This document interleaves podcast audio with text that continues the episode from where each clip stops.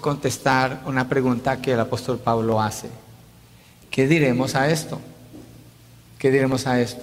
Obviamente cuando escuchamos una pregunta así, nos ponemos a pensar, ¿esto qué? ¿De qué estamos hablando? Bueno, de lo que hemos venido hablando, lo que Pablo ha venido hablando, él pone la pregunta, ¿qué diremos a esto? En mi grupo de hogar, el, el jueves en la noche, cuando nos reunimos, yo traté de explicar el texto, parte del texto, queriendo compartir el Evangelio con una persona que nos visitaba y después hacer esta pregunta, ¿qué vamos a hacer? ¿Qué hacemos con esto? Y en realidad la pregunta que hacemos en los grupos de hogar cada semana, ¿qué vamos a hacer con esto? ¿Qué diremos con esto? Y esta es la pregunta que Pablo hace aquí, allí en el verso 31. Entonces leamos versos 31 y 32 del capítulo 8. El punto uno es qué diremos a esto. Dice, entonces, ¿qué diremos a esto? Si Dios está por nosotros, ¿quién estará contra nosotros? El que no negó ni a su propio Hijo, sino que lo entregó por todos nosotros, ¿cómo no nos dará también junto con Él todas las cosas? Y el texto continúa porque allí da una lista de, de posibilidades, pero quisiera parar allí. Entonces está esa pregunta, entonces, ¿qué diremos a esto? Y hace referencia a lo que ha dicho anteriormente, ¿en qué parte? Si uno mira lo que los comentaristas dicen, ellos piensan que se puede estar refiriendo a todo el libro, otros piensan que se puede estar refiriendo a los versos 1 al 18, otros piensan que se puede referir a los versos 18 hasta el 30. Yo creo que se está refiriendo a todo el libro, ¿sí? porque eh, eh, todo lo que Pablo habla va en una sola dirección está, está edificando, está construyendo. Pero me quiero enfocar en el capítulo 8. Entonces miremos un repaso, que lo hemos hecho algunas veces, pero vale la pena, verso 1. ¿De qué está hablando Pablo cuando dice que diremos a esto? Verso 1 dice, por tanto, ahora no hay condenación para los que están en Cristo Jesús, los que no andan conforme a la carne, sino conforme al Espíritu. Pues, Pablo afirma que no hay ninguna condenación y pasa a explicar por qué. Verso 9. Sin embargo, ustedes no están en la carne, sino en el Espíritu, si en verdad el Espíritu de Dios habita en ustedes. Pero si alguien no tiene el Espíritu de Cristo, el tal no es de él. Entonces aquí habla del Espíritu Santo, estando en la persona y como la garantía de que allí está la salvación. Verso 14 porque todos los que son guiados por el Espíritu de Dios, los tales son hijos de Dios. Aquí habla de la identidad del creyente. Verso 24. Está hablando de la esperanza. Dice, porque en esperanza hemos sido salvados. Pero la esperanza que se ve no es esperanza, pues ¿por qué esperar lo que uno ve? Si se fijan, no hay condenación, el Espíritu está, el Espíritu da testimonio de que son hijos, somos salvos en esperanza, hay una garantía de lo que viene adelante. Verso 26, de la misma manera también el Espíritu nos ayuda en nuestra debilidad. No sabemos orar como debiéramos, pero el Espíritu mismo intercede por nosotros con gemidos indecibles. Hasta aquí piensen esto, lo que estamos leyendo. ¿Hay algo en contra nuestra en lo que estamos leyendo? ¿Hay algo en contra nuestra? No. Está hablando de cosas a favor de los que son salvos. ¿Por qué? Por la obra de Cristo, por la venida del Espíritu Santo, por el testimonio del Espíritu Santo, por la intercesión del Espíritu Santo, por la promesa garantizada de lo que el Señor ha dado, lo cual nos da esperanza. Verso 28 al 30, que lo vimos la semana pasada y hace unas cuantas atrás, y sabemos que para los que aman a Dios todas las cosas cooperan para bien, esto es, para los que son llamados conforme a su propósito porque a los que de antemano conoció también los predestinó a ser hechos conforme a la imagen de su Hijo, para que Él sea el primogénito entre muchos hermanos. A los que predestinó, a esos también llamó, a los que llamó, a esos también justificó, a los que justificó, a esos también glorificó. Entonces, ¿qué diremos a esto? Es como cuando alguien en una escuela quiere entrar al equipo de básquetbol y entra en la práctica y entra en la examinación final ante los coaches para ver si puede entrar o no. Finalmente lo aceptan. Lo aceptan, le dan el uniforme y llega a su casa con el uniforme y su papá le dice, ¿y ahora qué hacemos con esto? ¿Cuál sería la respuesta de ese joven? Pues voy a jugar. Soy un jugador de básquetbol. Pues voy a entrenar, tengo un equipo con quien entreno. Pues voy a esforzarme porque es esto es lo que se espera, esto es lo que debe suceder. Y así la pregunta del apóstol Pablo, siendo que todas estas cosas están a nuestro favor. Yo estoy parafraseando. Entonces, ¿qué diremos a esto? ¿Sí? Y pudiéramos irnos al principio de la carta para encontrar todo lo que Pablo está diciendo de lo que es la, la progresión de la salvación. Cuando habla de la obra redentora del Señor, la justificación. El punto central es ese, la justificación por la gracia, no por las obras de la ley. Dios se ha mostrado a favor del pecador para rescatarlo, perdonarlo y darle salvación. Y si así es, entonces, ¿qué diremos a esto? Si así es, entonces, ¿qué diremos a esto? La pausa aquí debe ser para que usted piense qué es lo que usted dice acerca de esto. Si usted dice, yo soy salvo, el Señor hizo esto por mí, ¿y qué? ¿Qué hacemos con esto? ¿Qué dice usted de esto? ¿Qué hace usted con esto? ¿Qué significa esto para su vida? Tener a favor suyo lo que acabamos de leer, que dice el texto que Dios ha hecho. Piense en eso. ¿Qué es lo que usted dice? ¿Qué es lo que usted proyecta cuando usted habla? ¿Qué es lo que usted piensa? ¿Qué es lo que usted manifiesta en las acciones que usted toma? Porque esa es la pregunta. ¿Qué diremos a esto? Dígale al que está a su lado, ¿qué diremos a esto? Bueno, como dos lo dijeron, está bien. Pero durante la semana, ¿usted le da pena hablar? No, háganlo, vamos, a parar. Pregúntele a la persona que está a su lado, ¿qué diremos a esto? Lo voy a esperar hasta que lo digan. José, te estoy mirando. ya lo había dicho de seguro. No, no miren para allá, estaba jugando con él. Por favor, no piensen que estoy poniendo a alguien en el spat. ¿Qué diremos a esto? Piensen esto. La semana pasada cubrimos este tema. Llevamos varias semanas cubriendo este tema, aprendiendo de lo que Dios ha hecho por el creyente. Pasa la semana, usted tiene esa información que es la verdad de Dios. Y la pregunta es, entonces, ¿qué? ¿Qué hacemos con esto? ¿Qué hacemos con esto? Es muy importante. Estoy tratando de conectarle a usted con lo que Dios nos dice en la palabra. Estoy tratando de ayudarle a que usted piense que cuando usted viene aquí y usted se va, no es como que, oh, ya vine, ya cumplí check y me voy se me olvidó de qué hablamos. Queda grabado, está en YouTube, está en Sermon Audio, está en Facebook, ahora está saliendo en Twitter también. Entonces usted va y revisa eso. Y la pregunta suya es, ¿qué diremos a esto? A menos que usted se llene de 100 predicadores entre semana y al final, ¿qué dijeron? ¿Qué fue lo que oí? Se escucha un mensaje principal en su vida, Iglesia del Valle Central, y contesta la pregunta, ¿qué diremos a esto? Y ahora, en base a lo que estamos estudiando, Romanos capítulo 8, ¿qué diremos a esto? A esto que hemos aprendido de lo que Dios ha hecho por nosotros, que nos conoció, nos predestinó, nos llamó, nos justificó, nos santificó y nos glorificó. ¿Qué diremos a esto? Un punto la aplicación como ejemplo es, si Dios me escogió desde antes de la fundación del mundo, me predestinó, me llamó, me justificó, me santificó, me glorificó para ser conformado a la imagen de su Hijo, ¿cómo pudiera yo decir? ¿Qué diremos a esto en mi matrimonio? ¿Cómo pudiera decir, qué diremos a esto en mi relación con mis hijos? ¿Cómo pudiera yo decir, qué diremos a esto en mi relación con mi empleador? ¿Qué diremos a esto en mi relación con mis empleados? ¿Qué diremos a esto cuando estoy conduciendo? ¿Qué diremos a esto cuando estoy solo? ¿Qué diremos a esto cuando estoy frente al televisor? ¿Qué diremos a esto cuando miro mi teléfono? ¿Qué diremos a esto cuando hablo con otra persona? ¿Qué diremos a esto? ¿Qué parte tiene que ver la verdad de Dios en mi vida? ¿Qué diremos a esto? ¿Qué vamos a hacer con esto? Entonces la pregunta es, ¿qué diremos a esto? Y tenemos que tener una respuesta. Hay una ilustración que me gusta usar de una niña, unos cuatro años de edad, y su papá le dice, te voy a llevar a comer ice cream. El fin de semana te voy a llevar a comer ice cream, y es lunes. Esta niña ice cream o paletas, porque esto se escucha en otros países, paletas, ice cream, helado, nieve. Problema con Estados Unidos. Por eso decimos ice cream para neutralizarlo un poco las palabras. Pero esa niña escucha la invitación de su papá, la promesa.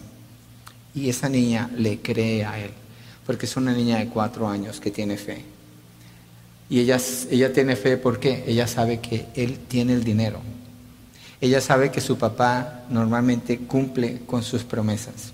Ella sabe que su papá es lo suficientemente fuerte para levantarla y subirla a su camioneta el día que llegue para ir a comprar esa paleta.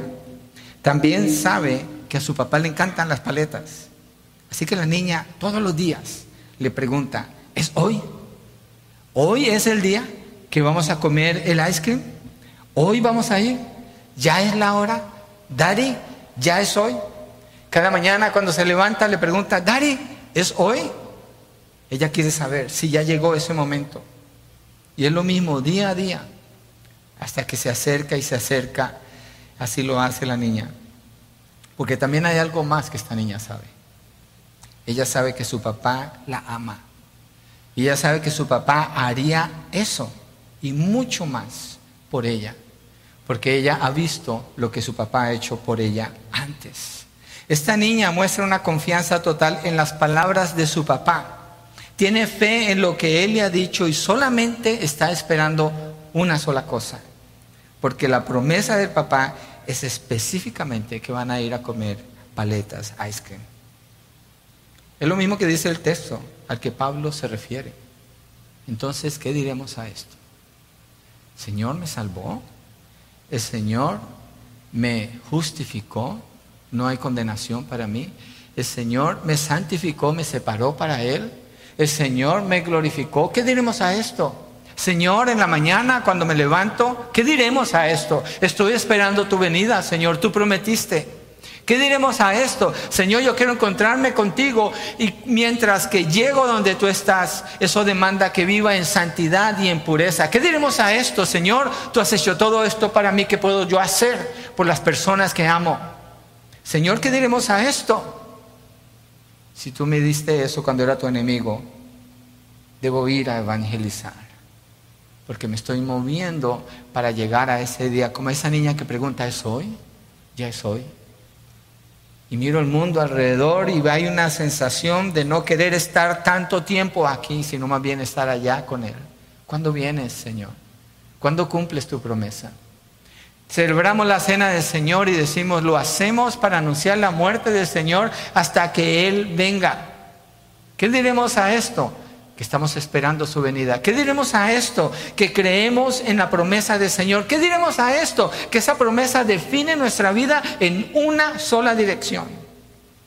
Y de acuerdo a lo que leímos en los versos 28 a 30, que a los que de antemano conoció, a estos predestinó, a los que predestinó, a estos justificó, a los que justificó, santificó, y a los que santificó, a esto glorificó, y lo hizo para que sean conformados con, a la imagen de su Hijo Jesucristo, para que Él sea el primogénito entre muchos hermanos. Si usted se fija, el pensamiento de Pablo es como un túnel, es como una zona línea, cuando usted entra y lo mira, no tiene opción.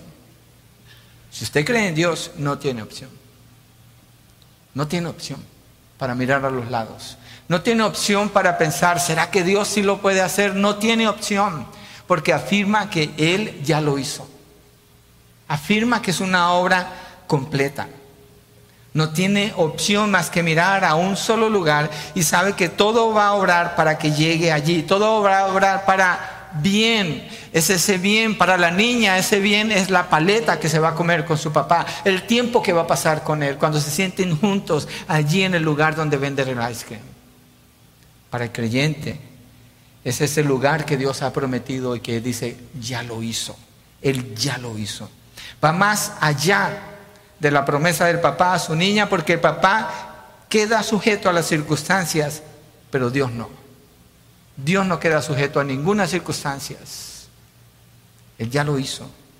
Entonces, ¿qué diremos a esto? Piénselo, iglesia, ¿qué diremos a esto? ¿Cómo hablamos ahora que sabemos estas cosas? ¿Qué hacemos entonces si vienen dudas a nuestra mente? ¿Qué hacemos cuando vienen las dificultades? Todo está difícil y sentimos que nos estamos hundiendo. ¿Qué pensamos de acuerdo a lo que Dios nos ha dicho en su palabra en relación con las circunstancias de nuestra vida. Que de la persona que se mostraba fiel a la iglesia, pero mira cómo terminó. ¿Será que a mí también me puede pasar igual? ¿Qué diremos a eso frente a la promesa de Dios? ¿Hay razón para temer y dudar? ¿Qué vamos a decir frente a lo que Dios ha hecho? ¿Qué diremos a esto? ¿Qué de lo que el mundo anuncia a gritos constantemente? En los noticieros, en la televisión, en los comerciales, en los programas día a día que atacan y atacan a la familia, que atacan y atacan el fundamento de Dios, el fundamento de la fe, el fundamento de la protección a la sociedad. Todo eso es atacado constantemente. ¿Qué diremos a esto? ¿Cómo respondemos? ¿Cuál es nuestro fundamento para tomar una decisión? ¿Cuál es el lugar donde estamos parados? Para decir, en base a esto, miro lo que está alrededor mío y lo puedo discernir, entonces, ¿qué diremos a eso? ¿Cuál es la respuesta? Miremos un ejemplo. El rey David en el Salmo 3. Estábamos orando con el hermano Juan Villapuda y me ayudó la oración con él cuando usamos el Salmo 3, para ver lo que está sucediendo allí y mirar cómo encaja en lo que estamos hablando ahora. Salmo 3. Los salmos fueron escritos en hebreo. Ese es el idioma en que fueron escritos. Y si pudiéramos leer hebreo, nos vamos a encontrar que el salmo tiene un título. Y en la Biblia hebrea, el salmo comienza con el título. Es decir, si usted mira una Biblia que es textual en todo sentido, el verso 1 no es el verso 1. El verso 1 en su Biblia sería el verso 2. El verso 1 sería el título. Y el título no es el grande que pone la editorial, son las palabras pequeñas que están allí. En esta Biblia lo trae, dice, Salmo de David cuando huía de su hijo Absalón. Ese sería el verso 1. Es muy importante. Es muy importante porque una pregunta que sale al leer los salmos es, ¿por qué? Si es un salmo de David, ¿por qué escribió esto? ¿Por qué quiere él que esto sea público? Hay una razón. Fue inspirado por el Espíritu Santo para que sí lo hiciera. Y el título me deja ver en qué condiciones se encontraba él cuando escribió esto, cuando esto sucedió en su vida. Estaba leyendo, para, estudiando para la clase de esta mañana el diario que escribí y veía que en el tiempo más difícil de mi ministerio, estaba leyendo allí qué pasó, qué hizo el Señor, cómo me sostuvo Él en medio de esto. Y se me hace como una piedra donde puedo poner un pie para dar un paso más y acordarme de la bondad del Señor. Y entonces tener una perspectiva más clara en lo que viene adelante. Porque puedo contestar la pregunta, ¿qué diremos a esto? A lo que Dios ha hecho, a lo que Dios promete, a lo que Dios afirma. Entonces, David está siendo perseguido por su hijo Absalón. Absalón quiere matarlo. Absalón ha dividido el reino, ha dividido a la gente, se ha ganado el corazón de las personas y lo dividió contra él. David está en peligro, está huyendo, está siendo humillado. Y esto es lo que él dice, oh Señor, ¿cómo se han multiplicado mis adversarios? Muchos se levantan contra mí. Muchos dicen de mí, para él no hay salvación en Dios. Aquí está la respuesta de qué diremos a esto. Verso 3. Pero tú, oh Señor, eres escudo en derredor mío mi gloria y el que levanta mi cabeza. ¿Por qué Pablo habla así cuando su propio hijo lo está persiguiendo para matarlo? ¿Por qué? Dije Pablo, ¿pero qué David? Los, predicadores a veces hacemos eso. La vez pasada dije, en lugar de domingo, dije lunes. ya lo edité, ya no aparece, ya aparece perfecto ahora en YouTube. Pero David habla así, porque David conoce las promesas del Señor. David ha, visto la bondad del Señor, la misericordia y la gracia del Señor. Por eso él responde así. Pero tú, oh Señor, eres escudo en derredor mi gloria, el que levanta mi cabeza. Con mi voz clamé al Señor y él me respondió desde su santo monte. Yo me acosté y me dormí, desperté, pues el Señor me sostiene. No temeré a los diez millares de enemigos que se han puesto en derredor de mí. ¿Qué hace David? Se va a dormir y descansa. ¿Por qué? Porque David puede contestar la pregunta, ¿qué diremos a esto? ¿Qué diremos ante lo que Dios ha hecho? ¿Qué diremos ante lo que Dios ha demostrado? Él está confiado, habla de no temer y habla de saber que el que lo sostiene es el Señor. Y cuando habla de dormir, es muy importante en este contexto, porque David está hablando de ser perseguido a muerte. Y durante el tiempo de dormir el enemigo puede atacar y ahí termina su vida. Y él dice, pero me desperté porque Jehová me sustentaba. ¿Qué diremos a esto? ¿Qué diremos a lo que Dios ha hecho por nosotros? Hay seguridad en nuestro corazón, hay confianza en Él. Mira la oración, el verso 7, levántate, Señor, sálvame, Dios mío, porque tú hieres a todos mis enemigos en la mejilla, rompe los dientes de los impíos. La salvación es del Señor, sea sobre tu pueblo tu bendición. Importantísimo también lo que le está diciendo aquí. La salvación es del Señor. No es mi salvación, no es mi logro, no es lo que yo puedo sostener es Él, la salvación es de Él, del Señor. Su confianza está en lo que Dios dice, en lo que Dios promete y en lo que Él ha visto que Dios hace. Otro salmo para mirar qué diremos a esto, de David, Salmo 23, salmo muy conocido por todos nosotros. ¿Por qué David escribe así? ¿Qué hay detrás? Piensa en esto cuando usted lee un texto de la Biblia. ¿Qué hay detrás del autor? ¿Cuáles son las emociones que él está experimentando? ¿Cuáles son las circunstancias que está viviendo? ¿Por qué pone estas palabras en la manera como las pone? Hay una secuencia.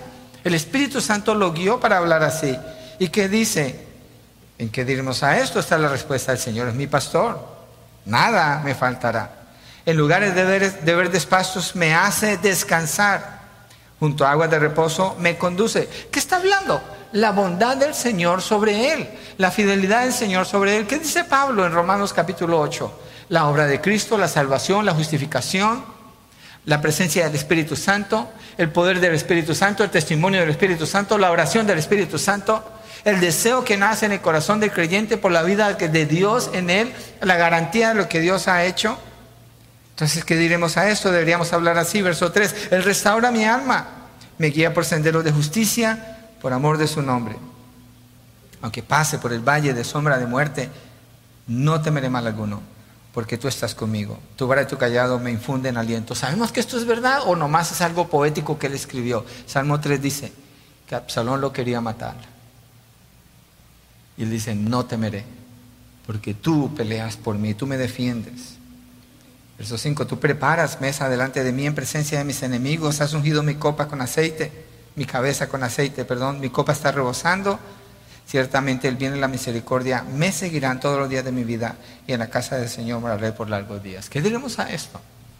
Que Dios ha hecho toda esta obra salvífica que Dios desde la eternidad nos había elegido, nos había llamado, nos había amado, nos había justificado, nos había santificado, nos había glorificado desde la eternidad. Pero no es un acto que Dios hizo y lo soltó, ahí se quedó. De acuerdo a lo que leemos en estos textos y a lo que leemos en el texto como en Romanos 8, Dios está activamente obrando cuando dice todo obra para bien para los que aman a Dios y han sido llamados conforme a su propósito. ¿Qué diremos a esto? ¿Qué vamos a decir? ¿Qué vamos a hacer? ¿Cómo vamos a pensar? ¿Cómo vamos a confrontar la vida que tenemos que confrontar día a día con las dificultades que trae? Queremos ser felices, ¿cierto? Yo quiero ser feliz. Pero me doy cuenta que la vida no es felicidad todo el tiempo es mucha dificultad. Trabajo, sudor, dificultades, contratiempos. ¿Y cómo lo confrontamos? En base a lo que Dios ha hecho y a sus promesas. De nuevo, anunciamos su muerte hasta que Él venga, porque creemos que Él hizo esa obra y estamos esperando que Él venga para que nos lleve a su presencia. Es lo que decimos a esto. Miren lo que Pablo dice a continuación en el punto 2. Y la pregunta que él hace ahora es, ¿quién estará contra nosotros? ¿Quién estará contra nosotros? Dice así en Romanos 8. De nuevo el 31. Entonces, ¿qué diremos a esto? Si Dios está por nosotros, ¿quién estará contra nosotros? Y mire el contraste que Pablo hace allí. Si Dios está, tiempo presente, continuo, por nosotros, y hace la pregunta, ¿quién estará contra nosotros? Presente, futuro, por nosotros, contra nosotros. un contraste marcado el que está haciendo el, apóstol Pablo allí. Y está haciendo una pregunta que es imposible. Ese es el punto de la pregunta, es una pregunta retórica. Es imposible y quiero que miremos por qué. Si Dios está por nosotros, esta frase está resumiendo todo lo que ha dicho hasta este entonces en el libro de Romanos si Dios está por nosotros. Si usted se regresa al capítulo 1 y, presta atención a lo que Pablo dice de su identidad en el Señor, de su llamado en el Señor, del Evangelio, del propósito de la carta, de la condición del ser humano, de la obra del Señor, está hablando, si Dios es por nosotros, aquí yo sí creo que esto lo conecto plenamente con todo el libro. Si Dios es por nosotros, si Dios ha hecho todo esto, es notable cuando Dios anuncia quiero aquí entrar a lo opuesto, quiero hacer un, énfasis opuesto, porque Pablo dice, si Dios está por nosotros, mire lo opuesto, cuando Dios anuncia que está en contra de alguien o de una nación, no hay manera de escapar de sus manos. Es imposible. Y quiero que miremos, porque es notable, cuando Él se anuncia contra alguien, predice juicio y destrucción, como contra Asiria y Nínive. Miremos Nahum 2.13. Asiria y Nínive son naciones que escucharon de la palabra del Señor, pero en este punto, Nínive, ya después de que Jonás ha predicado allá, este es otro tiempo, porque Nínive la capital en Asiria, ellos se levantan contra Israel y matan a muchos israelitas y Dios hace juicio contra ellos aquí.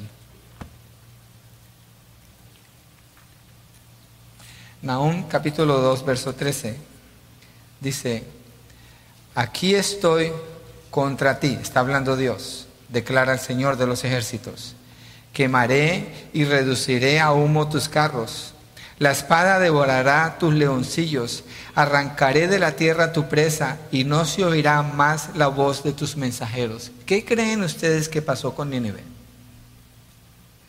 Si Dios es el que está diciendo esto. Sus carros fueron reducidos a humo. Sus valientes fueron devorados. La espada los devoró. Trajo destrucción y ruina sobre ellos y no se oye más la voz de sus mensajeros. Está hablando de muerte y destrucción. Lo que estoy haciendo es, Pablo dice, si Dios por nosotros, ahorita estoy mostrando, fíjese cómo es Dios contra nosotros. Si Dios dijera esto contra nosotros, nosotros deberíamos temblar y llorar día y noche esperando la destrucción que vendría del Señor. Nahum 3:5, ahí mismo. Aquí estoy contra ti, Declara el Señor de los ejércitos. Se me hace horrendo leer esto para lo que es estas personas que están recibiendo esta profecía. Aquí estoy contra ti, declara el Señor de los ejércitos. Levantaré tus faldas sobre tu rostro, mostraré a las naciones tu desnudez y a los reinos tu vergüenza, humillación. Te voy a humillar. Miremos a Jeremías. Si se regresa un poquito a la izquierda de su Biblia, los, uno de los profetas mayores. Jeremías 50, 31. Yo creo que, yo creo que hay una relación entre, entre lo que Pablo está diciendo en Romanos 8, 31. Si Dios es por nosotros, en entender y conocer el Antiguo Testamento como Él lo conocía y pensar lo que significa que Dios esté contra nosotros. Jeremías 50, 31. Jeremías está profetizando a la nación del sur y dice, estoy contra ti, arrogante, declara el Señor, Dios de los ejércitos, porque ha llegado tu día, la hora en que te castigaré. se acabó, aquí viene ya el juicio y el castigo. Espéralo, porque viene contra ti, dice el Señor. Una ciudad más, Tiro, contra Tiro, en Ezequiel 26.3. Ezequiel 26.3, lo que estamos viendo es textos que afirman que significa que Dios esté contra nosotros para hacer el contraste con lo que Pablo está diciendo en Romanos 8:31. Si Dios con nosotros o por nosotros. Ezequiel 26, verso 3. Por tanto, así dice el Señor Dios, yo estoy contra ti, Tiro, y haré subir contra ti muchas naciones como el mar hace subir sus olas. Dios trajo destrucción sobre Asiria porque atacó a Israel en el norte. Dios trajo destrucción contra Babilonia porque atacó a la nación del sur, a Judá y Benjamín que estaban juntos allí. Y Dios trajo destrucción contra Tiro y lo hizo, así como dice aquí. Cuando dice, yo estoy contra ti. No hay salida si Dios está en contra de alguien Dice Hebreos 10:31, horrenda cosa es caer en las manos del Dios vivo. ¿Por qué estoy haciendo el contraste? Porque leer si Dios por nosotros, si considerar lo que significaría Dios contra nosotros, como que le quita peso a lo que Pablo está diciendo. Y yo creo que es bueno considerar cómo es Dios cuando está en contra de alguien o en contra de una nación. No hay salida, no hay escapatoria, no hay manera de vencer a Dios. Es imposible superar algo que Dios ha decretado que dice que va a hacer, como lo dicen esas profecías. Entonces, para una persona no hay peor ni más grande enemigo que Dios mismo, porque no hay forma de escapar de él. Y yo creo que Pablo tiene en mente estas declaraciones del Antiguo Testamento cuando dice, si Dios por nosotros, ¿quién estará contra nosotros? De nuevo está el contraste por nosotros contra nosotros. Para que alguien o algo pueda estar entonces en contra de nosotros, si Dios está por nosotros, primero esa persona o esa, lo que sea, tiene que estar en contra de quién? En contra de Dios. Ese es el peso que tiene lo que Pablo está diciendo aquí. Si Dios por nosotros, ¿quién contra nosotros? Porque eso o esa persona tuviera que estar contra Dios. Entonces, basado en las promesas del Señor, en la seguridad de que Dios está con usted, usted puede pelear cualquier batalla Usted puede vencer cualquier situación. Usted puede superar cualquier tropiezo en su vida. Hablando de vivir una vida en santidad y en pureza, buscando la justicia del Señor, buscando la bondad, la verdad del Señor y dar testimonio de la gloria del Señor manifestada en su vida. No hay enemigo que se pueda oponer a usted. La semana pasada lo dije varias veces. Soy invencible. ¿Por qué? ¿En qué sentido? Porque Dios ha hecho una obra completa y perfecta a mi favor. Ahora, ¿qué voy a hacer al pensar en las dificultades? Si Dios está por nosotros, entonces, ¿quién estará contra nosotros? Esto es imposible. Mas, sin embargo, Pablo se toma el tiempo de dar una lista que lo vamos a ver en dos semanas, si Dios quiere. Entonces, ¿quién estará con usted si Dios es por usted? O se puede decir también, ¿quién pudiera estar contra nosotros siendo que Dios ya está por nosotros? ¿Cómo sabemos que Dios está por nosotros? Nos conoció, nos predestinó, nos llamó, nos justificó, nos santificó y nos glorificó. Miremos una declaración de un profeta cuando habla de la grandeza de Dios para que ustedes, para que miremos la evidencia Mire, esto este es un ejercicio espiritual importantísimo, importantísimo, porque nosotros salimos de aquí y usted tiene que confrontar las situaciones de su vida, su trabajo, su casa, todo lo que usted normalmente está viviendo, lo cotidiano. Y allí usted puede que no esté siendo alimentado en pensar quién es Dios y cómo es Dios, y usted necesita pensarlo. Y lo que estoy haciendo es mirar algunas porciones de la Biblia que nos ayudan a detenernos ahora a considerar cómo es Él, para entender por qué Pablo está diciendo, si Dios es por nosotros. ¿Y por qué hizo la pregunta al principio? Entonces, ¿qué diremos a esto? Esto está conectado. Miremos Isaías 40, versos 12 al 18, uno de mis textos favoritos en la Biblia. Yo sé que ustedes no me creen cuando digo, este es mi texto favorito en la Biblia, porque la semana entrante estaré diciendo, este otro es mi texto favorito. La palabra debe ser favorita para nosotros en todo sentido, todo lo que dice. Es poderosa. Isaías 40, versos 12 al 18. Y Isaías está hablando de Dios. Dice, ¿quién midió las aguas en el hueco de su mano? ¿Cuáles aguas? Está hablando de los océanos, está hablando de los ríos, está hablando de las aguas subterráneas, está hablando de las nubes, de la nieve. Y dice, ¿cómo son medidas esas aguas? Dice, ¿quién midió las aguas en el hueco de su mano?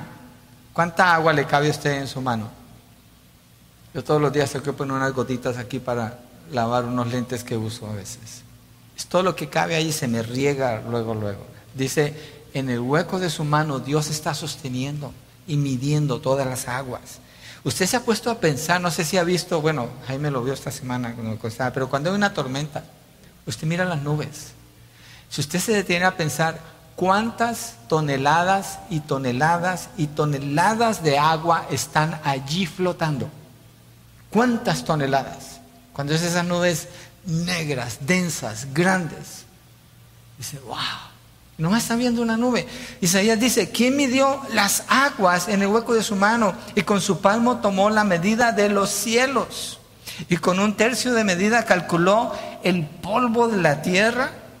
¿Quién pesó los montes con la báscula y las colinas con la alabanza? Con la balanza, perdón.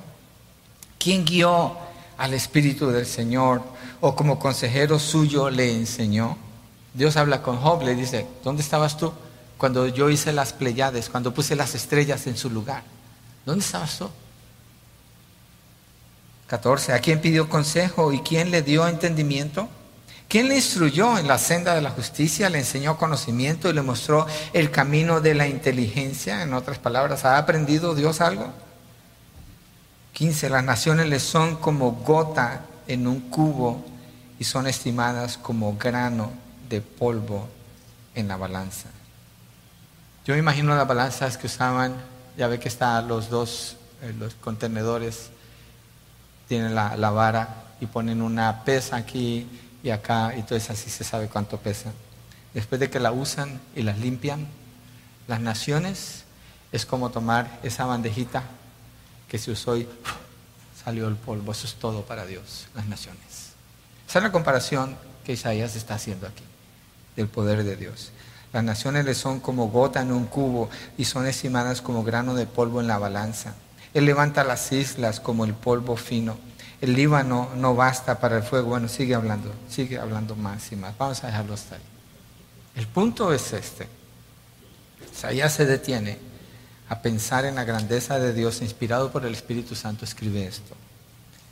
Pablo, inspirado por el Espíritu Santo, escribe, si Dios es por nosotros, ¿quién contra nosotros? ¿A qué se está refiriendo él? A la grandeza de Dios, al poder de Dios. ¿Qué es lo más que puede llegar a ser el hombre? Ídolos. Es todo lo que puede llegar a ser. ¿Y qué son esos ídolos? Lo leímos hoy en el Salmo 115. Tienen ojos, no ven.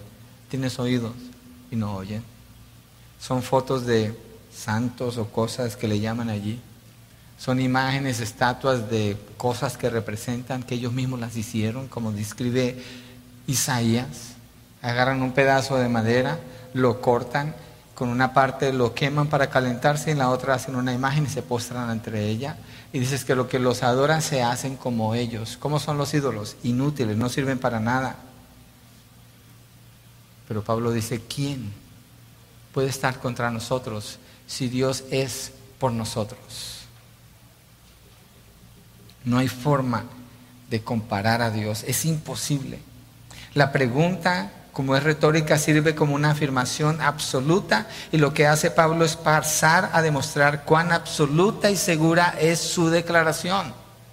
No hay ningún espacio de duda en lo que él está diciendo. El punto es este que si Dios dice que está con nosotros, entonces ¿quién puede estar contra nosotros? Primero, ¿qué diremos a esto? A esto que Dios ha hecho. Segundo, ok, está la evidencia, Dios por nosotros, entonces ¿quién contra nosotros? Tercero, Dios nos da todas las cosas. A este punto, yo sé que es una predicación nada más, pero si usted piensa en la secuencia, a este punto, después de todo lo que Dios ha hecho, después de mirar el poder de Dios y saber que Él está por nosotros, y decir, Dios nos da todas las cosas, y Pablo lo demuestra, mire el verso 32, de ahí de Romanos 8. El que no negó ni a su propio Hijo, sino que lo entregó por todos nosotros, ¿cómo no nos dará también junto con Él todas las cosas? Yo imagino la niña que está esperando la paleta. Si pudiera razonar y pensar, diría, mi papi me ha dado una casa donde vivir, todos los días tenemos desayuno, almuerzo y comida, me llevan su carro a la escuela, que es una paleta para él. Obviamente no hay comparación con Dios, pero Pablo dice que el que no negó ni a su propio hijo, lo más valioso para Dios, lo entregó por nosotros, ¿cómo no nos va a dar todas las cosas? Esa es la evidencia de que Dios está por nosotros. Eso es lo que está haciendo Pablo aquí. La evidencia es su amor demostrado por nosotros al haber dado a su Hijo único para rescatarnos del pecado y de la condenación eterna. Y el lenguaje que Pablo usa se parece al que usa Moisés. Miren Génesis 22, 12. Génesis 22, 12. Quiero que tenga en cuenta esto cuando usted lee su Biblia en el Nuevo Testamento. Y usted lee palabras o frases y dice, esto se parece al Antiguo Testamento. No es casualidad. Es que el escritor del Nuevo Testamento tiene en mente lo que dice el Antiguo Testamento y en base a esto está enseñando en el Nuevo Testamento. Hay una intertextualidad allí.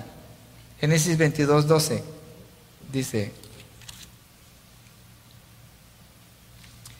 y el ángel dijo, no extiendas tu mano contra el muchacho ni le hagas nada, porque ahora sé que temes a Dios, ya que no me has rehusado tu hijo, tu único. Es el mismo lenguaje que está usando Pablo en Romanos capítulo 8. Dios no negó ni a su propio hijo. Y el ángel le dice a Abraham, no has negado a tu propio hijo. Yo sé que me temes. Dios no necesitaba la información, era Abraham. En Juan 3, 16 al 17, ustedes saben ese texto, ¿cierto? De tal manera amó Dios al mundo que ha dado a su Hijo unigénito para que todo aquel que en Él cree no se pierda, sino que tenga vida eterna. Porque Jesucristo no vino para juzgar al mundo, sino para salvar al mundo. Es el verso 17, vamos a leerlo. Porque estamos viendo la parte donde dice Pablo, el que no escatimó, el que no negó a su propio Hijo. Y quiero que miremos evidencia de esto que Dios ya hizo, porque de tal manera amó Dios al mundo, que dio a su Hijo unigénito para que todo aquel que cree en Él no se pierda, sino que tenga vida eterna. El punto es, Dios amó, Dios dio. Verso 17. Dios amó a quién? Al mundo. ¿Qué fue lo que Dios dio? A su Hijo. ¿Cuál es la consecuencia? Vida eterna para los que creen.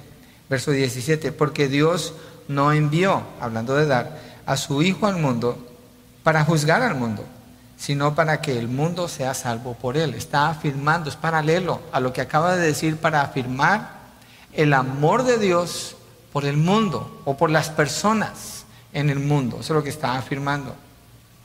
Entonces, el que no escatimó o el que no negó a su propio Hijo, no lo negó, Él lo dio, Él lo entregó para pagar por nuestros pecados. Y eso es lo que dice Romanos 4, vamos allí, 23 al 25, donde indica más específicamente por qué Dios dio a su Hijo. Y no solo por Él fue escrito, que le fue contada, está hablando de Abraham, sino también por nosotros, a quienes será contada como los que creen en aquel que se levantó de los muertos. Quiere decir que fue dado y murió y resucitó. En aquel que se levantó de los muertos a Jesús nuestro Señor, que fue entregado por causa de nuestras transgresiones y resucitado para nuestra justificación. Si Dios es por nosotros, ¿quién contra nosotros? si aún no negó dar a su propio hijo. ¿Dar a su propio hijo para qué? para pagar por nuestros pecados y resucitar para nuestra justificación. Si Dios no se negó a hacer eso, ¿cuánto más no nos dará junto con Él todas las cosas? ¿Cómo no nos dará también junto con Él todas las cosas? Mire Romanos 8, del 15 al 17. Romanos 8 del 15 al 17. Esto es, mi hermano, no, no, no estamos viendo pensamiento positivo. No estamos viendo, ponte metas y tú piensas que todo va a salir bien. Estamos viendo la evidencia de lo que Dios ha hecho, la evidencia del amor de Dios al haber entregado a su propio Hijo y la evidencia de lo que nos espera a nosotros cuando dice, todo obra para bien porque si dio a su Hijo, ¿para qué lo dio? Para que nosotros lleguemos a ese bien, a ser formados conforme al carácter de Cristo. Y cuando nos da al Hijo, nos da todas las cosas. Romanos 8, 15 al 17 dice, pues ustedes no han recibido un espíritu de esclavitud. Dice que nos da todas las cosas, nos dio su Espíritu Santo no han recibido un espíritu de esclavitud para volver otra vez al temor, sino que han recibido un espíritu de adopción como hijos, por el cual clamamos Abba Padre. Ahora lo llamamos nuestro Padre. Mira el verso 16. El Espíritu mismo da testimonio a nuestro espíritu de que somos hijos de Dios. Y si somos hijos, somos también qué? Herederos. Herederos de Dios y coherederos con Cristo si en verdad padecemos con Él, a fin de que también seamos glorificados con Él. O sea, si, verdad, si en verdad estamos en la fe. Entonces somos herederos de Dios. Usted ha pensado a cierta edad, cuando uno va avanzando en edad, uno piensa, tengo esto, tengo tantos hijos, hay una herencia. ¿A quién se le da la herencia? A los hijos, ¿sí? O si son hijos adoptados, o depende de la relación. Pero una persona ya avanzada en años piensa en estas cosas. Ok. ¿De qué es dueño Dios? Y dice que somos herederos de Dios. ¿Cuál es la herencia?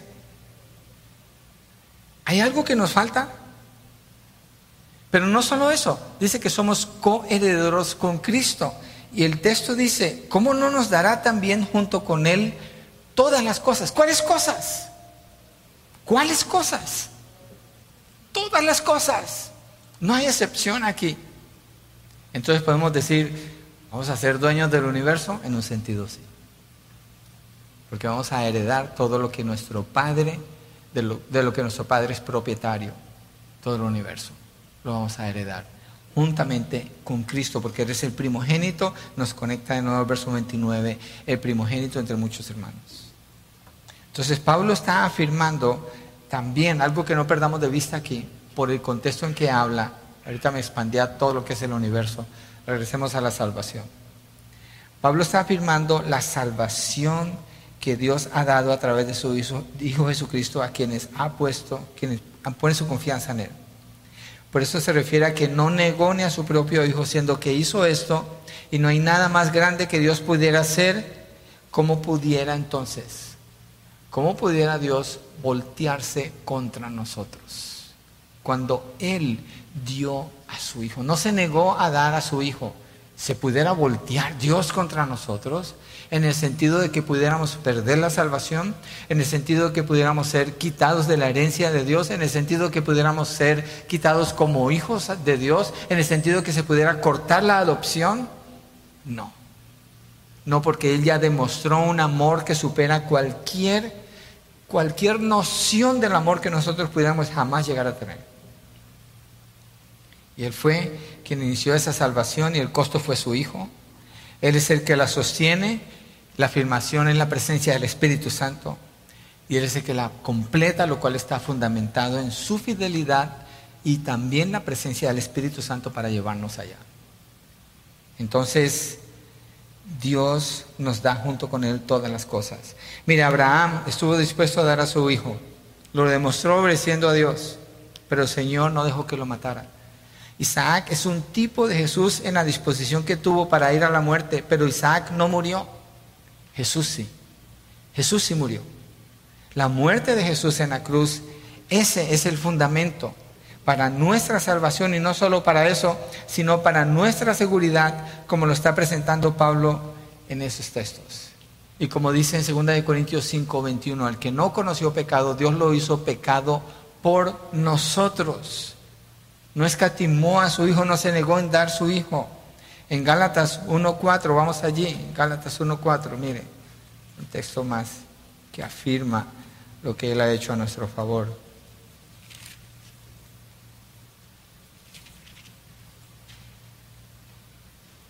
que Él mismo se dio por nuestros pecados para librarnos de este presente siglo malo conforme a la voluntad de nuestro Dios y Padre. Ya tenemos esa garantía. Ya fuimos liberados completamente del siglo malo. Él se dio por nosotros. Juan 10:10, 10, el buen pastor, su vida da por las ovejas. ¿Y qué afirma el Señor en Juan 10:10? 10?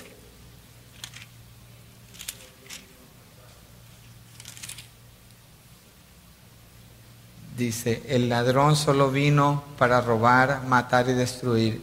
Yo he venido para que tengan vida y para que la tengan en abundancia. Y el punto del verso es la obra del Señor Jesucristo. Vida y vida en abundancia. ¿Por qué? Pues Dios no va a estar en contra de nosotros cuando Él ha hecho esto a favor nuestro. Juan 5:24. En verdad les digo, el que oye mi palabra y cree al que me envió, tiene vida eterna y no viene a condenación, sino que ha pasado de muerte a vida. Tiene vida eterna, no tiene condenación y ha pasado de muerte a vida. Está explicando la secuencia de la vida y la eternidad para una persona que cree en Cristo Jesús. Eso significa que Dios ha dado a su Hijo Jesucristo. Entonces los que Dios salvó son salvos precisamente porque Dios los salvó cuando envió a su Hijo Jesucristo para que muriera en la cruz por sus pecados. Después les da el Espíritu Santo que ha obrado antes para darles convicción, para que se arrepientan y les ha dado la fe para que puedan creer.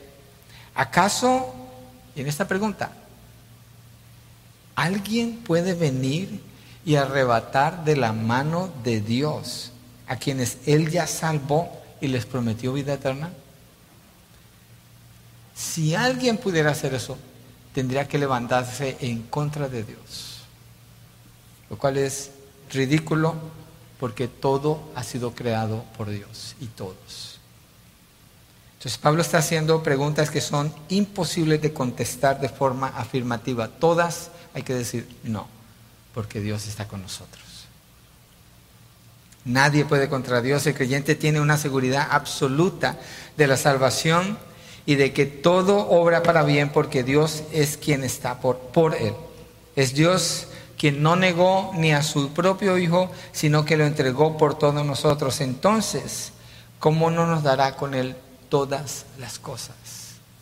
¿Qué texto que estamos estudiando, hermanos? Y me cuesta salir de ahí. Me cuesta salir de allí. Porque no quiero que pasemos por aquí no tengamos esa seguridad. No quiero que pasemos por aquí y al confrontar las dificultades de nuestra vida no sepamos qué contestar ante esto. Que seamos afirmados. Estamos parados sobre la roca incomovible de los siglos. Si usted está en Cristo, si Dios le salvó al perdonarle sus pecados, si el Espíritu de Dios mora en usted, entonces Todas las promesas de Dios son para usted, no importa las circunstancias, todas son suyas. Todas son suyas. Y Él lo demostró dando a su Hijo Jesucristo. Entonces no hay razón para dudar de la fe, no hay razón para dudar del poder de Dios, no hay razón. Mire, cuando oramos y pedimos por algo, a veces la oración es como que, pues, tengo que orar. Pero no, hay que orar y esperar que Dios puede hacerlo.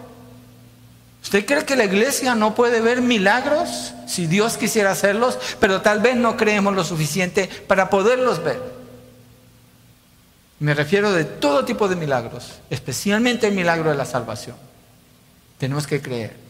Tenemos que creer. La situación que usted está viviendo tiene que creer. No dude.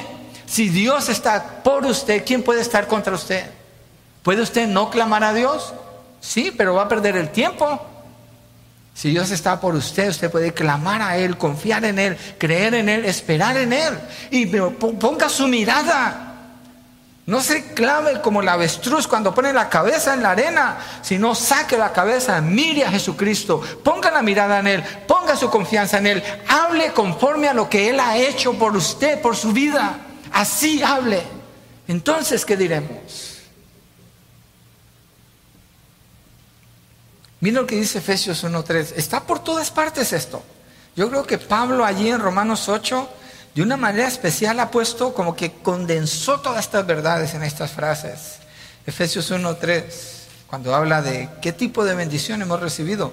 Bendito sea el Dios y Padre de nuestro Señor Jesucristo, que nos ha bendecido, tiempo pasado, con toda, no con algunas, con toda bendición espiritual en los lugares celestiales en Cristo Jesús. Y esto no depende de ninguna circunstancia, de ningún tiempo, de ninguna situación, porque lo está hablando en tiempo pasado.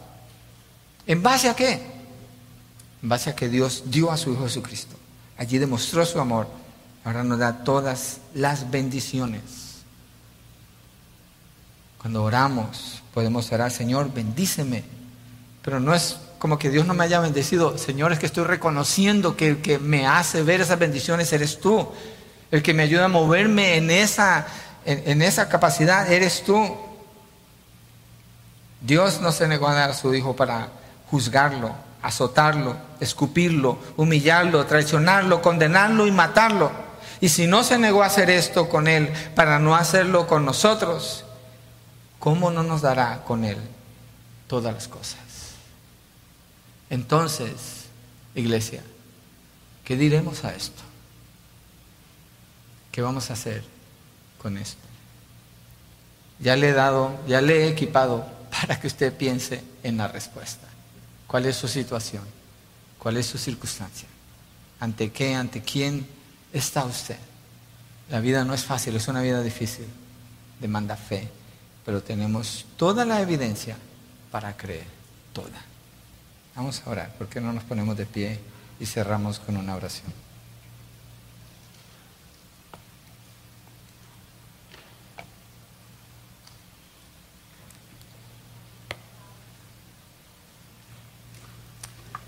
Padre, gracias Señor por lo que tu palabra indica que tú ya hiciste a favor de tus hijos.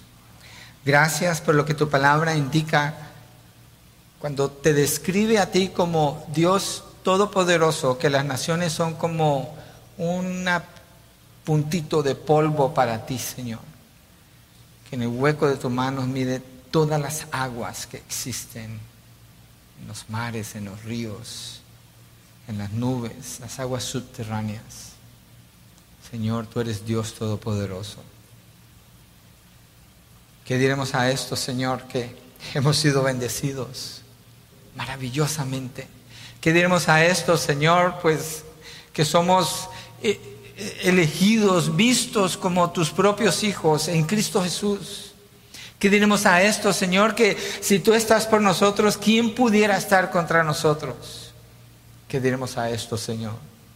En cuanto a las riquezas que nos pertenecen, porque tú nos has bendecido con toda bendición espiritual en los lugares celestiales, porque nos has hecho herederos de Dios, coherederos con Cristo y junto con Cristo, nos darás todas las cosas. ¿Qué diremos a esto, Señor? Si sabemos que Cristo murió por nosotros. ¿Qué diremos a esto, Señor? Que debemos confiar, que debemos creer, que debemos proclamar estas verdades que debemos anunciar tu muerte hasta que tú venga, que debemos confrontar las situaciones y las dificultades con fe, con firmeza, no en nuestra capacidad, pero en la obra que tú hiciste a favor nuestro, Señor. Gracias, porque no somos gente derrotada, Señor. Gracias, porque somos más que victoriosos en Cristo Jesús. Gracias, porque no andamos sin dirección, Señor. Gracias porque sabemos que todo está obrando para bien, para llegar allí, a ese lugar que nos espera. Gracias, porque podemos decir como la niña a su padre, es hoy, Señor, es hoy. hoy estaré allí. Y si no, confiar plenamente en ti, esperar por ese momento. Señor, gracias. Oro, Padre Santo, por la aplicación de estas verdades en nuestras vidas y que podamos declararlas, meditar en esto, considerarlo y revisar nuestras vidas si coinciden con lo que decimos que creemos, de acuerdo a lo que tú nos has dicho. Oro por la salvación de quienes no te conocen, que no conocen de estas promesas, que no disfrutan de estas bendiciones, esta seguridad. Que les dé la convicción de pecado, la fe para venir a los pies de Cristo Jesús confesarle como Señor y Salvador de sus vidas. Gracias, Padre, en el nombre de Jesucristo. Amén y amén. Bueno, vamos a cantar el último canto.